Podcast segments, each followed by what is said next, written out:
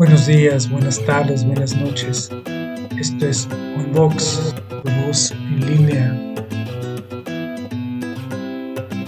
Educación, literatura, arte, ciencia y más. La cultura a tus oídos. Toda opinión aquí emitida es responsabilidad de quien la hace.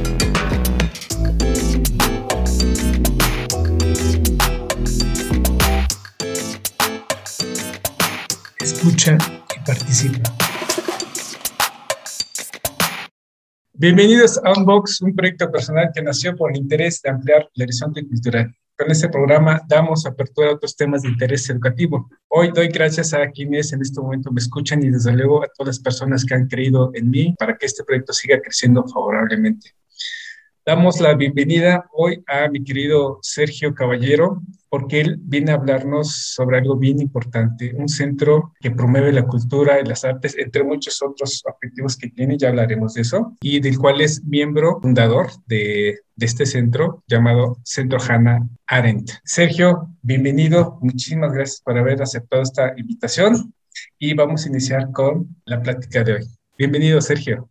Muchas gracias, Alcibiades. Pues yo agradecido y feliz de, estar contigo compartiendo aquí un, rato de esta conversación. Y pues aquí estamos abiertos para todo lo que quieras saber, conocer y hasta lo que no quieran saber, también se los vamos a decir. Perfecto, esa es la actitud. Fíjate que yo estuve investigando en, en tu página, hay mucha información, está muy completa, pero lo que a mí me encantó fue esas ganas de colaborar con tu entorno. Y para iniciar con esto, me gustaría que nos contaras eh, cuándo se fundó y sobre todo cómo, cómo nace la inquietud de hacer un, un centro como este, mi querido Sergio. Bien, fíjate que hay varios, varios aspectos y uno de ellos creo que ha sido el más importante, la docencia. La docencia que nos permite acercarnos con, con personas y con realidades tan diversas y tan ajenas a nuestra forma de vida.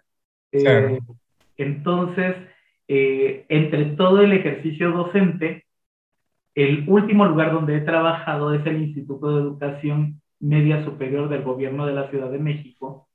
Y eh, al llegar ahí, que es un proyecto de, de educación pública, nivel medio superior, pues conocemos a, los estudiantes, los estudiantes casi todos son vecinos de, la zona, de hecho ese es uno de los requisitos para poder ser eh, parte de, esta comunidad de, la escuela y eh, al conocerlos nos damos cuenta de la realidad en donde viven ellos y sus familiares. Uno de, los, de las propuestas de la escuela es mejorar el entorno de las personas y, y su área donde viven. Esta, esta idea para nosotros ha sido medular en la enseñanza. Y la coincidencia entre profesores, eh, que estamos de tiempo completo, cinco profesores en total, eh, hemos coincidido en ello, en la búsqueda de recursos, de, de oportunidades para los estudiantes, porque a partir de medir el potencial, de conocer sus posibilidades, pues estamos buscando que cambie esa forma de vida que cambie para mejor y que cambie desde la propia perspectiva que tengan.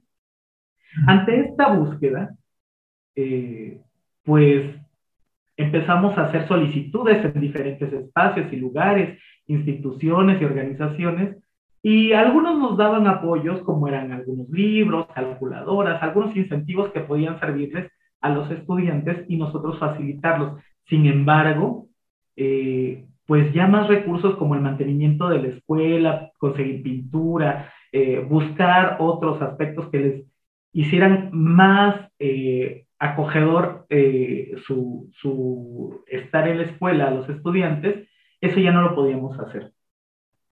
Entre los problemas que existen en las dependencias e instituciones son los gobiernos.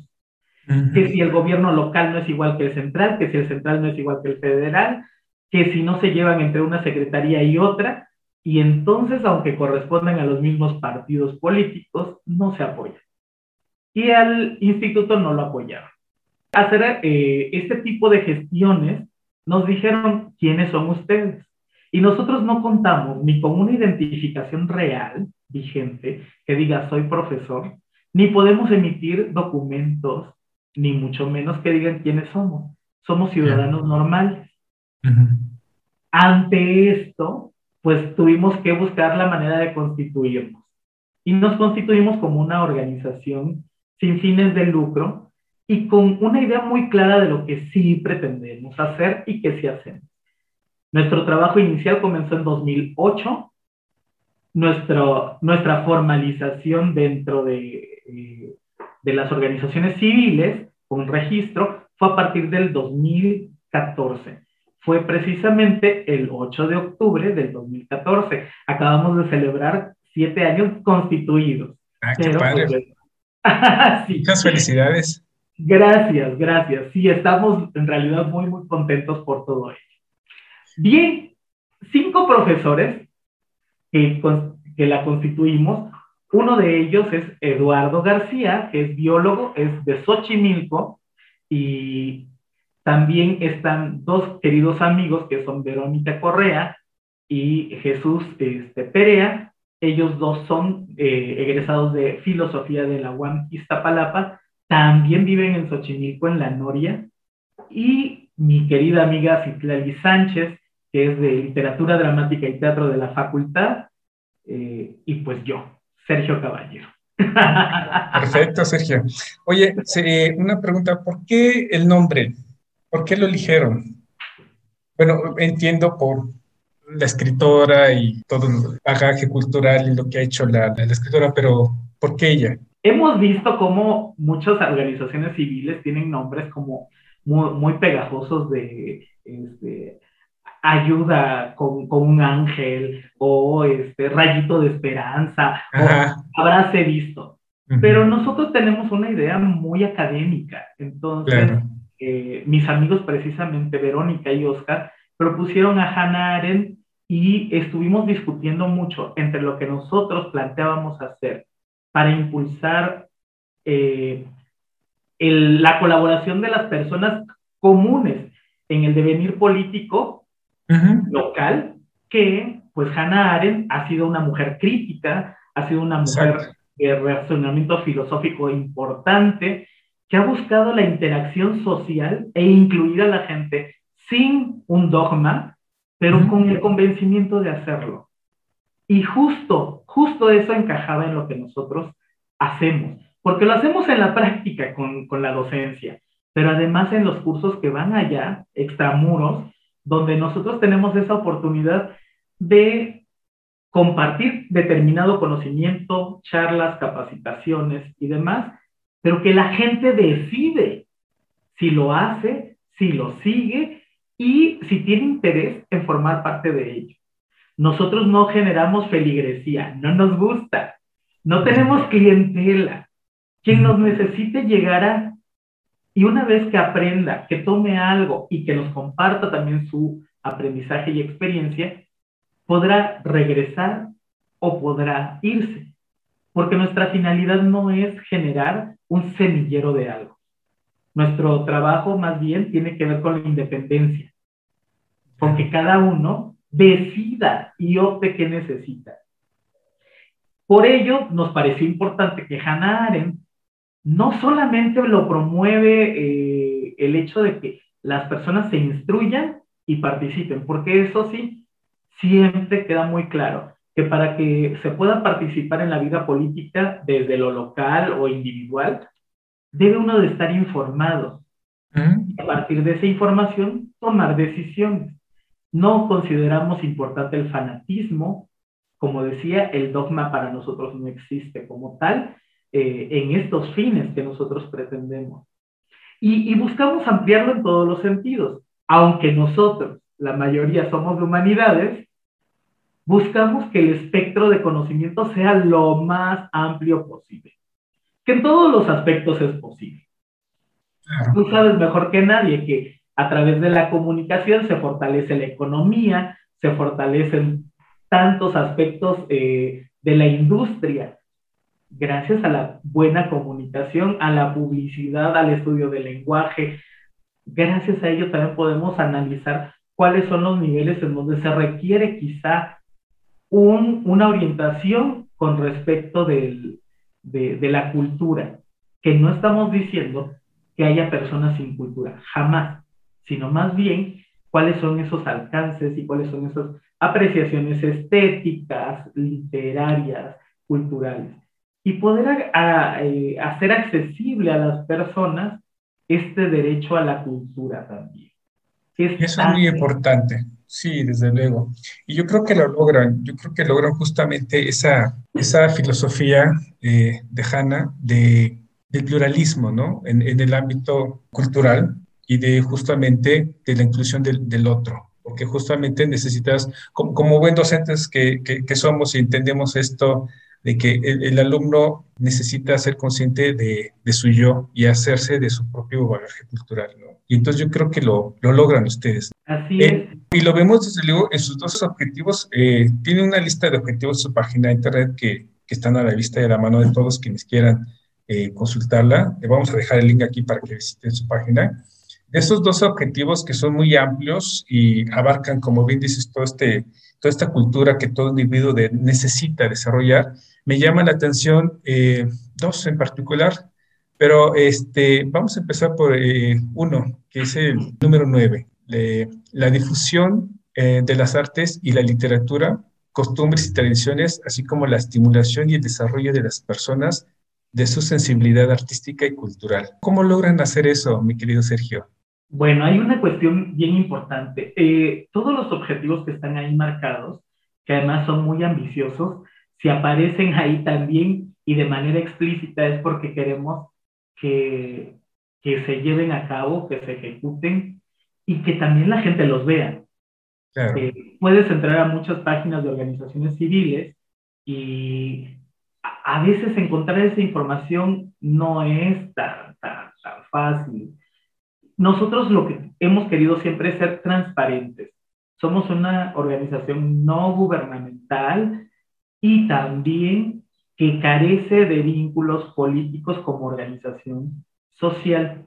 No orientamos, no difundimos, no promovemos nada que tenga que ver con las cuestiones de eh, partidos políticos. Uh -huh. eh, eso no.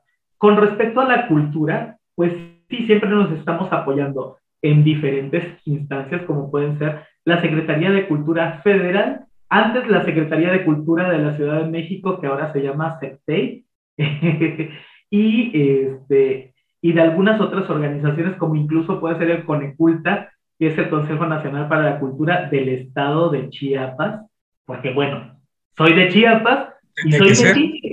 Entonces, también les digo, colaboren paisanos. De hecho, tenemos una colección de libros editados por ellos para poderlos difundir también aquí, que la gente conozca qué es lo que se hace en Chiapas y que exista esa promoción cultural. Pero bueno, no solamente es la promoción, es la promoción, es la difusión de la literatura al alcance de todos. Queremos que la gente no tenga eh, excusas para decir que no tiene acceso a la literatura. Uh -huh. Pero cuéntanos, cómo, cómo, cuéntanos cómo es eso, cómo, cómo llegan a la gente, cómo difunden la literatura. Cuéntanos eh, un poco, Sergio. Sí, por ejemplo, tenemos varios aspectos. Uno de ellos, ten, contamos con un espacio físico que se encuentra en la unidad este, Ayepetlali, en Iztapalapa. Eh, es un módulo muy, muy pequeño, eh, en realidad. No sé cuántos metros cuadrados sean, pero bueno, no importa, lo que interesa es la, eh, lo que se pueda lograr. Y ahí contamos con, eh, con materiales físicos al alcance de todos para la lectura y el estudio dentro de, de esos espacios o en los patios, que sí hay un espacio muy grande, este, donde puedan estar. Difícilmente dejamos que se lleven los materiales porque conocemos que eh, lo que no pueden leer ahí no lo van a hacer en su casa, que tienen mayores distractores. Entonces, bajo esa lógica no existen préstamos, pero eh, se promueve la lectura de esa forma. Quien lo empezó haciendo fui yo, que no puedo mandar a alguien si, si yo no pongo el ejemplo, Eh, saliendo del trabajo, este, me pasaba a, este espacio, lo abría, recibía, ponía carteles, hacía invitaciones. Salí en algún momento con, este, con, con esta bocina portátil y entre los campamentos, los campamentos son lugares donde la gente vive de manera irregular esperando que les den una vivienda en algún momento.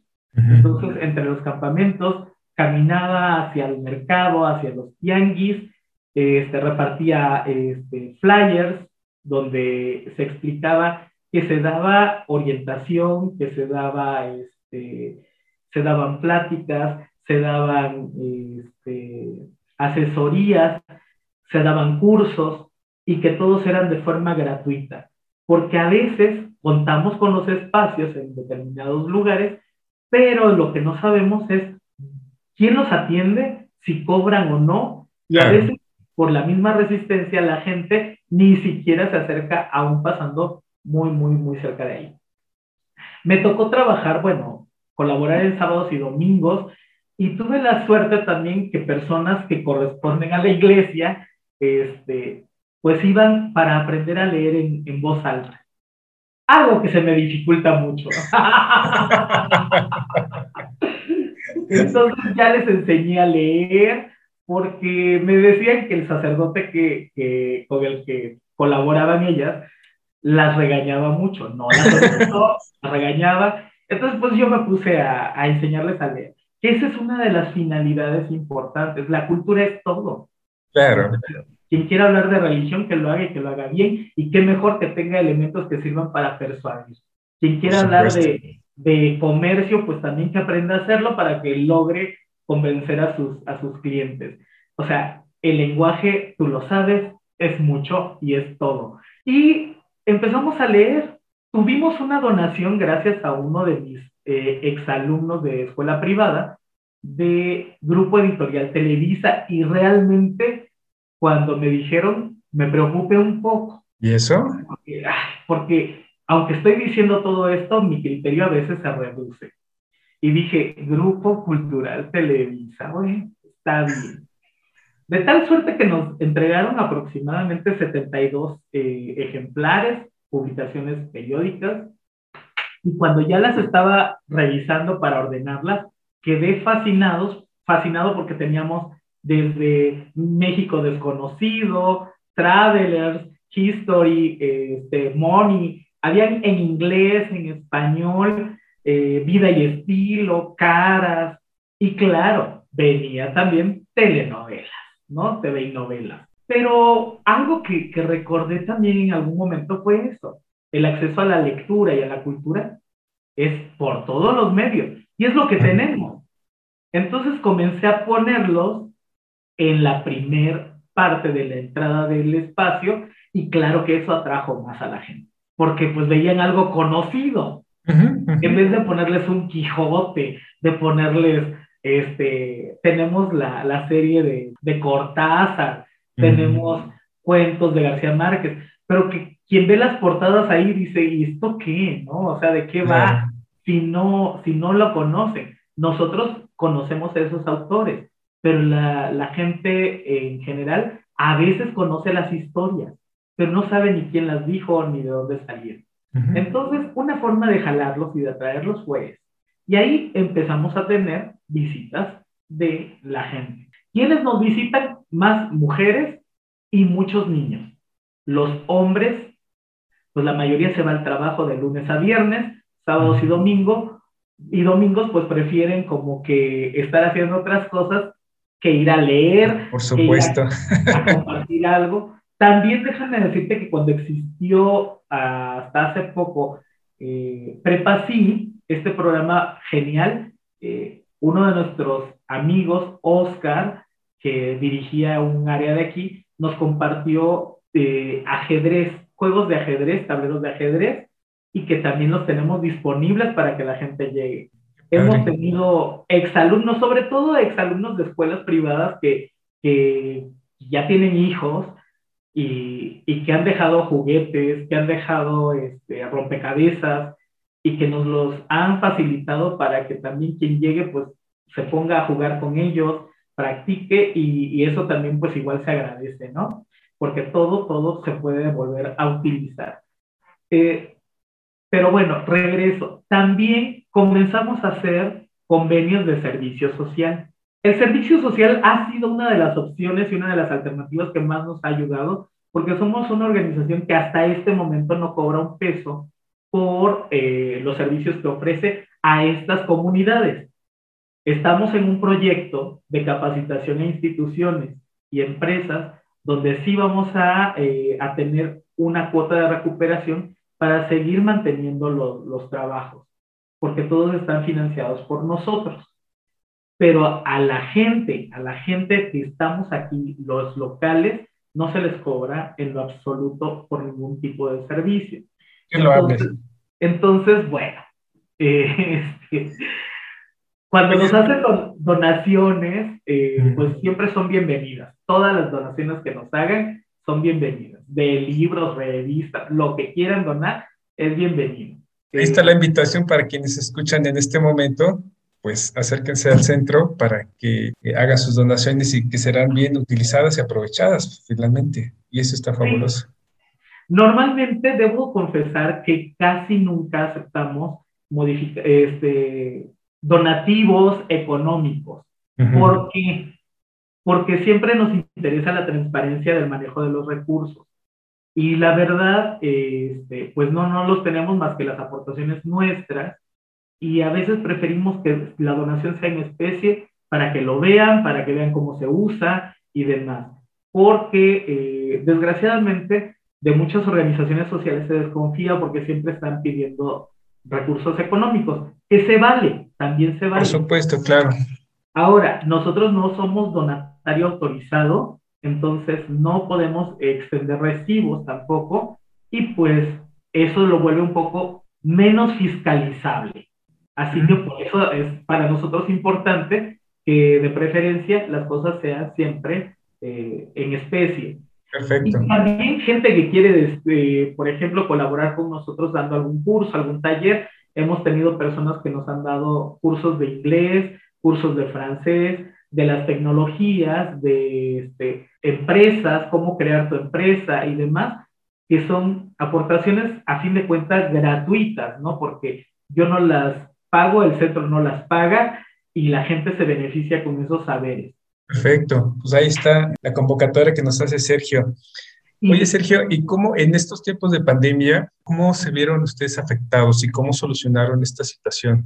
Ah, pues en eso estábamos. Decía que el servicio social nos ha ayudado en mucho, en mucho, porque también hicimos el convenio con la Universidad Autónoma de la Ciudad de México, que tiene diferentes sedes, como es la de San Lorenzo Tezonco, que me queda muy cerca, la de Casa Libertad, que queda justo en Santa Marta, Catitla, eh, la de Cuautepec, que queda muy, muy lejos, hasta el norte de la ciudad, la del centro histórico, que está en Fray Salvador Teresa de Mier, y la de Del Valle, que justo en Del Valle está nuestra compañera Claudia Bernaldez, no sé si la recuerdas, que fue amiga de Leticia Mainou. no, no. no. Bueno, pues Claudia está ahí. Dije, todas estas son las sedes que existen hasta ahora de la UACM. Tienen muchas carreras interesantes, entre ellas está este, creación literaria, eh, están eh, promoción de la cultura, promoción de la salud, nutrición, derecho. Pues el primer prestador de servicio social que tuve fue de creación literaria. Ah, qué padre. Fue una maravilla, una maravilla.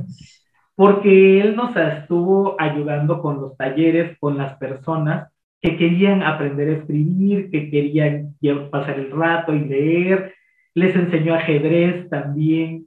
Entonces era un chico muy, muy activo que estuvo con nosotros y pues nos, nos gustó muchísimo su colaboración. Eh, es Adán, Adán este, fue quien este, nos apoyó en ese momento. Y a partir de ahí comienza a funcionar la difusión del servicio social. Pegaba yo carteles hechos en la computadora, me iba a los postes y andaba haciendo difusión en el metro, que qué horrible son hacer trámites en el metro, pero bueno, también para aparecer en los pizarrones. porque deben de saber que hay muchos requisitos para ello.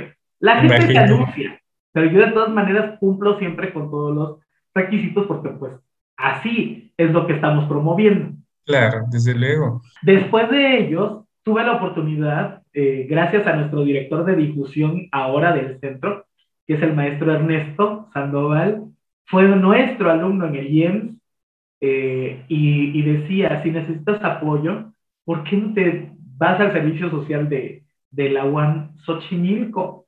Entonces ahí hicimos convenio con, con, el, con la coordinación de, diseño, arquitectura y diseño, y entonces nos están proveyendo de prestadores de servicio social de arquitectura, de diseño de la comunicación gráfica, de planeación territorial, y con la UAM Iztapalapa tenemos al Colegio de Ciencias Sociales y Humanidades, que también tenemos convenio. Esas son instituciones públicas con quienes durante eh, cada semestre tenemos diferentes prestadores de servicio social. Y también tenemos con algunas instituciones privadas, como el Instituto Mexicano de Psicooncología, como la, eh, el Instituto Universitario eh, UNIF, eh, el ICEL, y, y, bueno, quien me pide convenio, pues yo con gusto accedo. Porque ya ahora no solamente lo solicito, ahora me lo ofrecen. Y, y esa es una gran ventaja. Todos los proyectos se denominan desarrollo comunitario, porque la lógica es la misma, el trabajo que se hace es la misma. Cada prestador de servicio social aporta desde, desde su área de conocimiento y experiencia, se arriesga a hacer propuestas y con ello pues nosotros tenemos una ganancia que es elaboración de cursos y talleres, eh, promoción y publicidad, que es todo lo que tú alcanzas a ver en redes sociales. Tenemos eh, ayuda a los demás a través de recuperación de espacios, como, como son recuperación de espacios urbanos, eh, propuestas, se está haciendo una, un programa parcial de planeación de desarrollo municipal para Chiapas, desde luego. Se han hecho algunos en Oaxaca, algunos festivales en Hidalgo, y bueno, Buscamos, desde luego, apoyar también a diferentes espacios, pero todo es gracias también al trabajo de los prestadores de servicios sociales. Todos los prestadores de servicio social cumplen con los requisitos que pide la institución. Eh, nosotros les facilitamos lo más posible y los potenciamos para que ellos aprendan, este, conozcan y mejoren sus propias prácticas profesionales nos gusta mucho esa colaboración de reciprocidad. Hay algo que siempre les he dicho. En ocasiones nosotros nos dejamos ir por el crisol de una institución famosa. El Centro Hannah Arendt no es tal. Eh, pero si alguien de diseño le, le dicen, fíjate que te está, puedes hacer el servicio social en, no sé, en OCESA, Fundación Telmex, eh, Museo Maya, pues yo creo que cualquiera se vuelve loco pensando en el potencial de lo que pueden hacer. Pero también tuvimos la experiencia de alguien que estuvo en el Centro Nacional de las Artes en difusión y desgraciadamente nunca pudo hacer algo ni aportar nada, ni siquiera ser tomado en cuenta, más que ir a, llenar sus horas y, y no aprender en realidad. Entonces, bajo esa experiencia yo siempre les he dicho, creo que es importante que ustedes se arriesguen, que formen, que se fogueen en lo que saben hacer, que se equivoquen aquí incluso con nosotros, porque es un espacio donde no solamente lo que se hace se queda como tal, sino que lo observamos quienes formamos parte de ello y, orientamos y decimos esto puede mejorarse, etcétera. Está fabulosísimo, Sergio. Pero bueno, pero bueno, déjame decirte. Dime. que cuando empieza la pandemia, pues tenemos que cuidarnos todos. Cerramos el, local, cerramos todo y todos a guardarnos, ¿no? A estar en casita. Sin embargo, pues tú sabes que no dejamos de pensar. Por supuesto, y eso es lo fabuloso. y aquí hay algo que es bien importante. Eh, desde el gobierno pasado, y me refiero a la administración de gobierno eh, con Enrique Peña Nieto, eh, a las organizaciones civiles empezaron a, regularlas de una manera brutal, como diciendo que pues, no, no servimos para gran cosa. Y lo cierto es que el gobierno es una cosa y la organización, la organización social es otra. Entonces, este, pues, eh, no, no es posible comparar una y otra. Eh, nosotros tenemos una función con la gente, con el compromiso de lo que queremos, y no nos interesa lo demás, pero también cómo le ayudamos, cómo podemos hacer algo. Y la gente somos todos. Por supuesto. Así que de inmediato remodificamos nuestros programas de servicio social y lo que hicimos fue mandarlos a las diferentes coordinaciones y les dijimos, vamos a hacer el servicio social de forma remota. Estas modificaciones son así, así asado. Si ustedes consideran y les parece pertinente, si les parece que está bien, por favor avísennos. Y no lo sabes. Fue una convocatoria brutal. Brutal. Recibimos cantidad de prestadores de servicios sociales. Qué padre. Porque además fue, fueron varias, varios actores. Uno de ellos, las unidades prestatarias, cerraron esa, esa posibilidad de, de que pudieran hacer el servicio social. Servicio, claro. Porque los querían de manera presencial, como si no pudiéramos trabajar todos desde lejos. Por supuesto.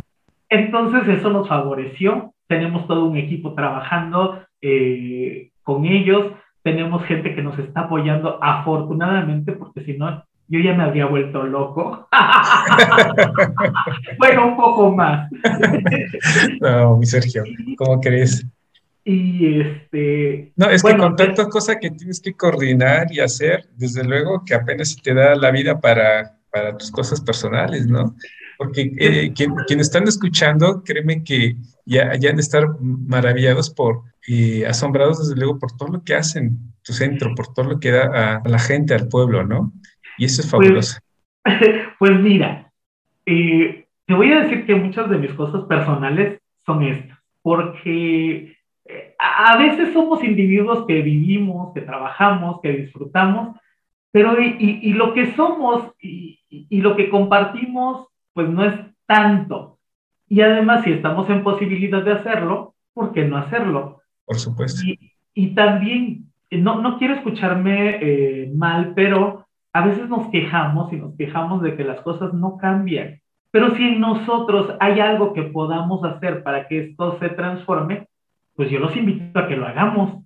A mí me gusta, aquí en esta comunidad, yo aquí vivo en la colonia del mar, en Tláhuac, a unas cuadras de mi trabajo, vine a vivir aquí, porque tú sabes que vivía yo salida a Pachuca, vine a vivir aquí. Es un lugar que ya me recibió, y es un lugar que yo quiero que se transforme para bien de todos. Porque el beneficio que recibo yo también lo reciben mis vecinos. Y estamos en el límite con Iztapalapa, que siempre ha sido denostada y maltratada, y yo creo que no, que todos los lugares son dignos. Entonces, si nosotros, si yo hablara mal de estos lugares, si yo dijera estos tiene vicios y los sigo fomentando, pues no, no hay una, realmente no hay un provecho y lo que yo quiero es que no se hagan las cosas como yo digo, pero sí que haya opciones para que la gente decida qué hacer. Y entre más opciones haya, que decida cuál le conviene más. Eso es lo único. Y bueno, ¿qué hemos hecho? Publicidad hasta donde se puede. Desde luego. Hemos hecho mucho de la publicidad, de rescate de espacios urbanos, se han rescatado parques, lo que se ha hecho son proyectos, también quiero decir esto. Se hacen los proyectos tomando en cuenta a los vecinos, sus necesidades, y se hacen las modificaciones y se les entregan los proyectos a ellos. Tampoco se cobra nada porque es servicio social. Y son los vecinos quienes se encargarán de llevarlo a las instancias políticas adecuadas y correspondientes, qué es lo que ellos quieren que se les haga. Ahí ya no intervenimos nosotros, porque no somos un factor de coacción ni mucho menos. Nosotros solamente colaboramos. Y si los vecinos se unen y se organizan bien con las propuestas, pues ya tienen más del 50% del trabajo hecho. Ya nada falta la eh, autorización y que se los hagan. Y eso lo tienen que gestionar. De esa manera empoderamos a la gente para que ellos vayan. porque tampoco se les va a dar todo listo. Eso no es No, no, no, puesto. Y, se entiende tu colaboración eh, porque el sentido es justamente eso, propiciarle las herramientas para que ellos se desarrollen plenamente. Basta con que le echen un ojito a todos esos eh, 12 puntos que vienen en su página y además las fotografías que ellos suben como evidencia de que las cosas se están haciendo y cómo es que la gente responde. Eso es fabuloso. Quizá las personas que en este momento puedan eh, o quieran colaborar contigo, pues ahí está eh, la página que vamos a poner aquí y se acerquen, sobre todo aquellos que eh, se lleven inclusive un aprendizaje de esto y lo repliquen en su misma comunidad para que sean independientes y fomenten esos espacios de, ser libres de hacer justamente promoviendo la cultura en sus entornos. ¿no? Eso es fabuloso. Sergio, y estos momentos, ¿qué es lo que tú ganas al respecto? Híjole, pues lo acabo de contestar hace un momento al Cibiades. No, sí, pero... sí, y es lo que luego la gente, la gente no, no, no, no siempre observa. Hay una cosa que es bien importante. Claro que desde que yo empecé a hacer gestiones, lo que me dijeron es, ¿quieres ser diputado? ¿Quiere ser delegado? ¿Quiere? Ay, claro que no. Qué flojera y qué aburrido. En primera, ni me gusta levantarme tan temprano, ni me gusta estarme enterando de tantos problemas. Mi vida es muy feliz y es plena. Eh, no me gustaría que lo que tengo, que no tengo tanto, que no tengo tantos recursos, que vivo de una manera, digamos, cómoda, no, no sé si decir modesta, pero cómoda, eh, tranquila, pero no me gustaría que en algún momento alguien dijera lo que tiene, lo que usa, lo que se pone, se lo robó al pueblo. ¡Qué horror! eso, eso sí que no. El robo está como muy lejano de Por supuesto. expectativas. Eh, no, mi pregunta iba encaminada justamente. Ahí Entonces, no es, no es que mi ganancia vaya por allá. No es que yo me sienta más famoso, tampoco. Yo tengo ya un nombre desde hace mucho y, lo agradezco siempre, eh, pero lo que yo gano es que este espacio que se transforma poco a poco, a mí me da tranquilidad, a mí me da satisfactores. Yo tengo una ganancia mayor en la medida en que involucro eh, la transformación del pensamiento de la gente, no solamente como un discurso, porque quienes me conocen como profesor pueden ver que yo paso por la calle y que nadie me va a ofender ni me va a agredir, que existe una educación, eh, que la gente me reconoce, que la gente también busca, de alguna manera, colaborar con nosotros porque soy congruente entre lo que digo y cómo vivo. Desde luego. Entonces, ¿hay delincuencia en esta zona? La hay. ¿Hay inseguridad? La hay. ¿La vivo yo? Jamás. La viven mis vecinos cada vez menos, porque todos están organizando. Cuando antes el pensamiento era más individual, han ido aprendiendo que solamente unidos y ordenadamente coordinados podemos lograr más. Esa es mi gran ganancia, la tranquilidad donde estoy, la seguridad donde vivo, que existan los recursos y que la gente tenga más elementos para poder decidir qué quiere, cómo quiere las cosas. Desde luego. Que tenga, que evite la protesta, porque no estoy diciendo que no se haga, que evite la protesta masiva y absurda de decir, vamos a cerrar hasta que nos hagan caso. ¿Por qué no aprender a gestionar? ¿Por qué no aprender a proponer? ¿Por qué no llegar a la autoridad a decirle, necesitamos agua y que la gente les diga, ah, pues les mando pipas. Y uno decir, aquí tengo un proyecto de modificación de las tuberías. o sea, no me mandes pipas, te estoy mandando todo un proyecto, te estoy dando algo ya armado. O sea, nada más falta tu voluntad. Pero eso es lo que yo quiero que se haga. Que la gente no diga, ay, tenemos calles deshechas, a ver cuándo nos la van a arreglar. No, no, no. Aquí hay un proyecto ya listo para modificar las calles, para cambiar las banquetas y que sean accesibles para todos. Esta modificación urbana, esta modificación local es posible. Y de verdad, a quienes nos escuchen, yo los invito. Si ustedes quieren hacer alguna modificación y son un grupo que se organiza dentro de su comunidad, con todo el gusto colaboramos nosotros con arquitectos y planeadores territoriales para que ellos hagan el proyecto que se adecue a sus necesidades, entre lo que ustedes requieren y las condiciones que también eh, topográficas permitan. Eso es lo que yo quiero y esa es la ganancia. ¿Qué mejor lugar queremos para vivir que uno que tenga seguridad, que tenga servicios, que tenga atención, incluso las propias viviendas? Ahora que estamos viviendo la pandemia, o que seguimos todavía porque yo sigo encerrado, pero eh, las viviendas donde la gente habita normalmente, ¿qué necesitan? Es momento de repensar otra vez el diseño de la vivienda porque la mayoría usamos la vivienda como dormitorio y todo el tiempo estamos fuera, pero ahora que estamos dentro, ¿qué tan sano es? ¿Qué tan pertinentes son esas divisiones que tiene? ¿Qué tan factible es el no sentirnos ahogados en, no sé, 70 metros cuadrados? Sí, sí. Y, estoy hablando de una realidad generalizada, ¿no? Por supuesto, desde luego. Entonces, mi ganancia va ahí. Si hay mejor salud mental, si hay eh, estabilidad emocional, algo que yo tengo siempre es que voy feliz a mi escuela, voy feliz a mi trabajo, voy feliz a mis reuniones, muy feliz a todos lados. No me gusta irme peleando con el tráfico, no me gusta ir a contrarreloj. Eh, si veo que no me alcanza el tiempo para un compromiso, prefiero suspenderlo, prefiero no tomarlo, porque primero está mi salud mental antes que nada. Si voy a llegar corriendo a atender a mis estudiantes y quizá gritarles, exasperarme, no. Si voy a llegar forzado a un evento este, de la sociedad civil solamente por quedar bien, y quizá les conteste mal, pues ¿de qué sirve mi labor? No sirve de nada. Entonces, mi ganancia está en eso, en buscar armonía. A veces digo que parezco de esas mises eh, de, de, concurso, ¿no? Quiero paz en el mundo.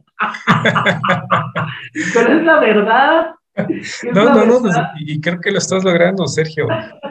Y ojalá que todas las personas que nos están escuchando en este momento eh, replique este cambio de paradigma, ¿no?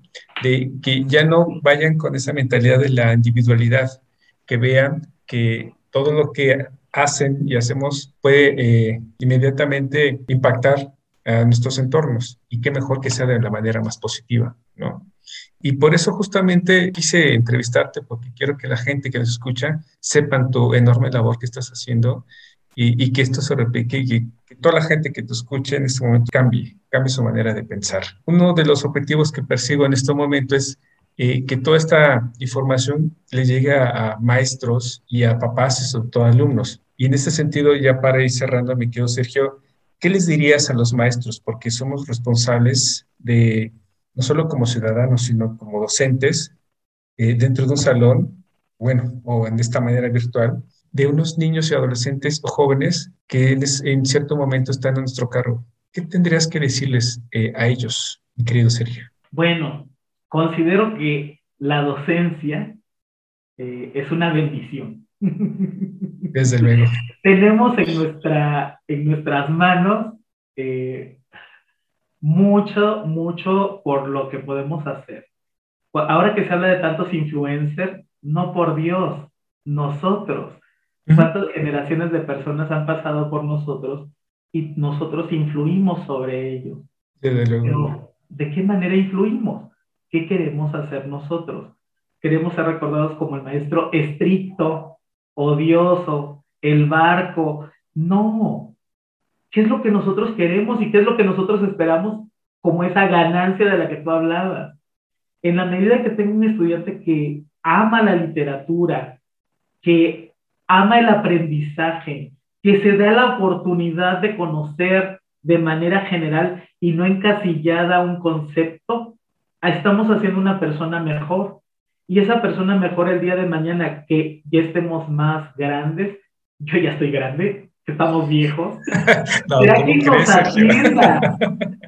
¿Será quien nos atienda en algún lugar? Y si nosotros la, le ayudamos en su formación a que fuera una persona de calidad, autosuficiente, crítica, empática, empática, pues eso vamos a recibir. De lo contrario, recibiremos justo lo que habremos sembrado. Entonces, eh, no somos los padres de ningún estudiante, jamás no lo somos. No somos los amigos tampoco, somos facilitadores de conocimientos, pero también nosotros somos grandes ignorantes de muchos temas y somos capaces de aprender de ellos, de, de sensibilizarnos, de buscar que la educación busca la superación, no reprobar y descalificar a nadie, sino generar en nosotros opciones y estrategias para ayudarles a alcanzar el conocimiento, el conocimiento que ellos quieran, el conocimiento que ellos deseen, no el que nosotros pensemos. Nosotros debemos ayudarles, motivarlos y nada más. Y así como eso, todo en la vida. Nosotros no dirigimos la vida de nadie. Nosotros colaboramos, apoyamos, orientamos y siempre será cuando el otro o los otros lo decidan. Porque por muy insistentes que seamos nosotros, Desde luego. sin la voluntad del, del ajeno, no se logra nada. Desde luego. Con toda la razón, mi querido Sergio. Pues ahí está el mensaje de mi querido Sergio. Nosotros encantados de haber platicado. Ah, mira, en estos momentos. Esos eran de la facultad, ¿no? ¿Sí o no? Claro, fueron del 95. Exacto. Esos estuvieron en mi cubículo mucho tiempo. Este, son los carteles que hizo Gustavo Mesa Eiras de, para el diplomado y centenario de la muerte de Sor Juana. Entonces, este, los tuve guardados muchos años hasta que los coloqué en el cubículo. Y mis estudiantes cuando llegaban, lo primero que me preguntaban era, ¿es usted religioso, maestro?